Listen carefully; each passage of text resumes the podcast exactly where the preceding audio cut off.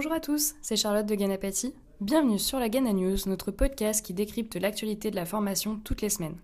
Allez, c'est parti pour un tour d'horizon des news de la formation. Pour la première actualité de cette semaine, nous allons voir l'adoption de la recommandation européenne sur les comptes individuels de formation. En effet, le 16 juin dernier, les ministres du Travail des 27 États membres de l'Union européenne ont adopté une recommandation sur les comptes individuels de formation. Le but de ce consensus est d'intensifier l'accès à la formation des adultes en Europe, l'objectif de 60% d'adultes formés chaque année en 2030. L'Union européenne encourage tous les pays à développer des comptes individuels de formation, qui ressemblent beaucoup à notre CPF français.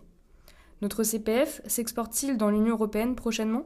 C'est une possibilité qui est déjà à l'étude, mais la difficulté reste d'harmoniser ce dispositif au sein d'États dont les législations sur la formation professionnelle diffèrent. L'Institut Jacques Delors et la Fondation européenne d'études progressistes ont ainsi réfléchi au compte individuel de formation déployé à l'échelle européenne et qui établirait des droits portables d'un pays à l'autre. Une chose est sûre, si un CPF européen voyait le jour, il pourrait ouvrir la voie à plus de mobilité des actifs en Union européenne et qui sait, une harmonisation de la législation en droit du travail. Pour la deuxième actualité de cette semaine, la Cour des comptes appelle à définir une stratégie nationale pour l'alternance. Avec la promotion de l'alternance, l'État avait-il anticipé l'engouement qu'il allait susciter pour cette voie autrefois injustement décriée par les élites? Rien n'est moins sûr.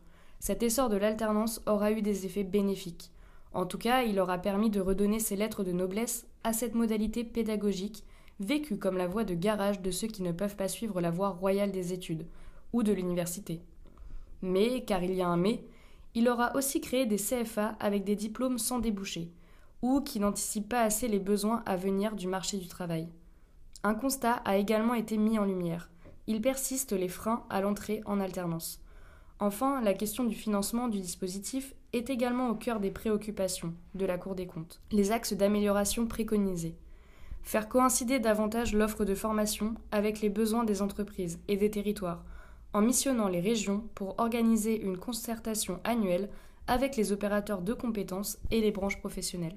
Ensuite, agir sur l'orientation au collège, sensibiliser les enseignants à l'apprentissage, renforcer l'accompagnement des jeunes pendant leur formation afin d'éviter les ruptures de contrat, faciliter les passerelles entre voies scolaires et apprentissage pour sécuriser davantage leur parcours. Et enfin, définir une stratégie nationale de l'alternance en identifiant les objectifs prioritaires de développement et en déduire la stratégie de financement correspondante. Pour la troisième actualité de cette semaine, on a une actu innovation avec les entreprises éphémères. C'est un dispositif proposé par Pôle Emploi. Il s'agit d'un concept qui est né en 2015 dans le but d'accélérer le retour à l'emploi des demandeurs d'emploi.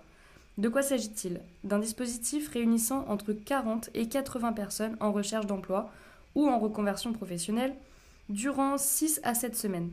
Le but est de trouver collectivement un emploi pour chacun, avec au menu création d'une entreprise avec un nom, un logo, définition des missions de chacun, un job dating et prospection auprès des entreprises locales.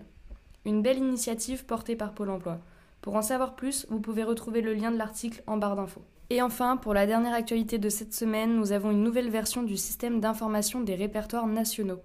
Cette semaine, France Compétences affiche une nouvelle version de sa plateforme qui régit les répertoires nationaux.